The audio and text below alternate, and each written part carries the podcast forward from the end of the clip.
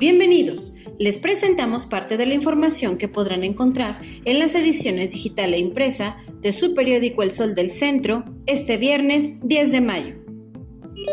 Pese a la obligatoriedad por ley para que usuarios del transporte público utilicen cubrebocas y se coloquen gel antibacterial en las manos antes de abordar cualquier unidad, aún existe mucha renuencia de parte de los ciudadanos para cumplir con estas disposiciones.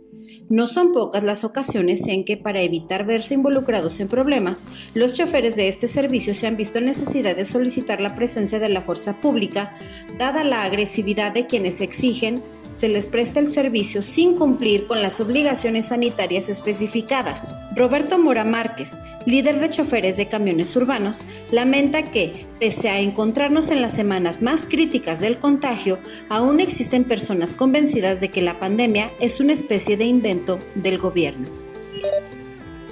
Al dar a conocer el informe técnico sobre la situación del coronavirus en el estado, el Instituto de Servicios de Salud en el estado de Aguascalientes informó que al día 9 de mayo se reportan 403 casos positivos de COVID-19, además de 486 personas como sospechosas de portar el virus y se mantienen 92 pacientes dados de alta.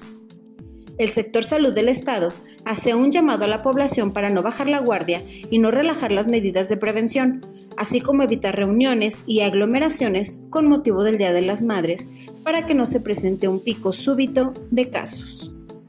Con el objetivo de seguir protegiendo la salud de los habitantes, la alcaldesa Tere Jiménez dio arranque al programa intensivo de limpieza y desinfección de los nueve mercados municipales que iniciaron la tarde de este viernes en el tradicional mercado de San Felipe.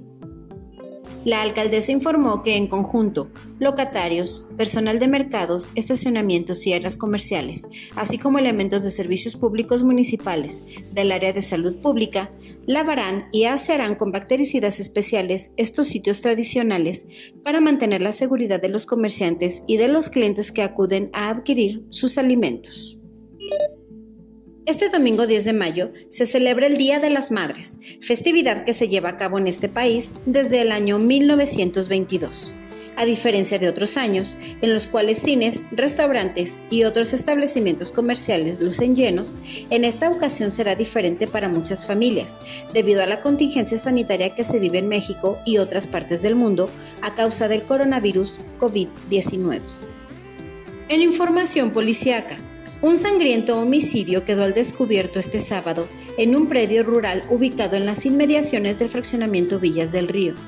Se trata de un hombre de entre 25 y 30 años de edad, el cual presenta varias heridas provocadas por un arma blanca en diferentes partes del cuerpo, mismo que no ha podido ser identificado hasta el cierre de esta edición. Fue alrededor de las 9 de la mañana con 20 minutos cuando se reportó el hallazgo en el servicio de emergencias 911, en el sentido de que en la ubicación señalada se había encontrado el cuerpo de una persona del sexo masculino aparentemente sin vida y con huellas de violencia, por lo que era requerida la presencia de la policía. Hasta la zona llegaron elementos de las corporaciones policíacas y paramédicos, quienes confirmaron que el hombre ya no contaba con signos vitales, por lo que los uniformados procedieron a acordonar la zona mientras daban parte de lo sucedido al personal de la Fiscalía General del Estado. En los deportes, Panteras de Aguascalientes perdió 59 puntos a 52 contra Dorados de Chihuahua en la jornada 10 de la Gamer Cup 2020 de la Liga Nacional de Baloncesto Profesional. Ambas escuadras mostraron su arsenal, con buenos cambios de velocidad, rompimientos y triples. Cada episodio fue emocionante, sin embargo, al final de tres tiros fallados a distancia por los felinos, así como la calma de Dorados, fue la clave. Con este resultado, Panteras lleva un récord de 7 juegos ganados y 3 perdidos. Encuentra el detalle de esta y mucha más información en las ediciones digital e impresa de este domingo 10 de mayo en tu periódico El Sol del Centro.